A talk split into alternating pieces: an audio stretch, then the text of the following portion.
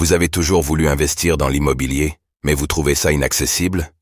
Avec Realty, il est possible de générer des revenus récurrents en quelques clics en investissant dans l'immobilier fractionné aux États-Unis. Vous recevez vos loyers toutes les semaines. Le plus avec Realty, c'est que vous n'avez pas à vous occuper de la gestion d'un bien immobilier. Ce spot vous est présenté en collaboration commerciale avec Realty. Ethereum, ETH, la mise à jour d'Anquin débarque sur le testnet Goerli. Cette nuit, le testnet d'Ethereum Goerli a accueilli la tant attendue mise à jour d'Anquin. C'est une étape importante, avant un déploiement sur d'autres réseaux de test ainsi que sur le mainnet.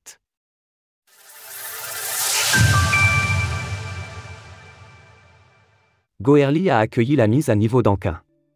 D'Anquin, pour la contraction de Deneb et Canquin, est la prochaine grosse mise à jour de la blockchain Ethereum, ETH.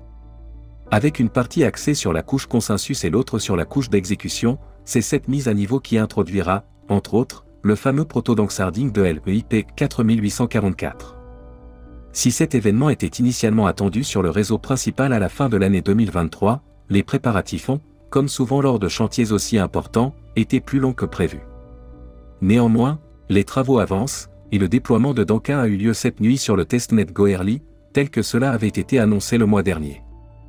Pour l'heure, il est encore un peu tôt pour juger du succès ou non de cette mise à jour, bien qu'à première vue tout semble s'être déroulé sans problème critique, à l'exception d'un léger bug qui a dû être corrigé sur le client Prism. Au total, le hard fork de Dankin voit l'ajout de 9 Ethereum Improvement Proposal, EIP, la principale étant l'EIP 4844, permettant d'introduire des blocs de données, notamment censés optimiser le fonctionnement des layers de quant aux problématiques de stockage de toutes les informations engendrées par des transactions de plus en plus nombreuses.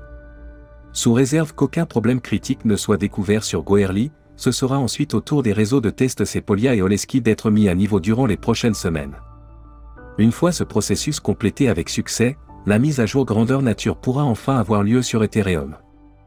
D'ici là, les éventuels problèmes, comme celui rencontré sur Prism, pourront être corrigés, afin que tout soit opérationnel lors du déploiement sur le mainnet. Retrouvez toutes les actualités crypto sur le site cryptost.fr.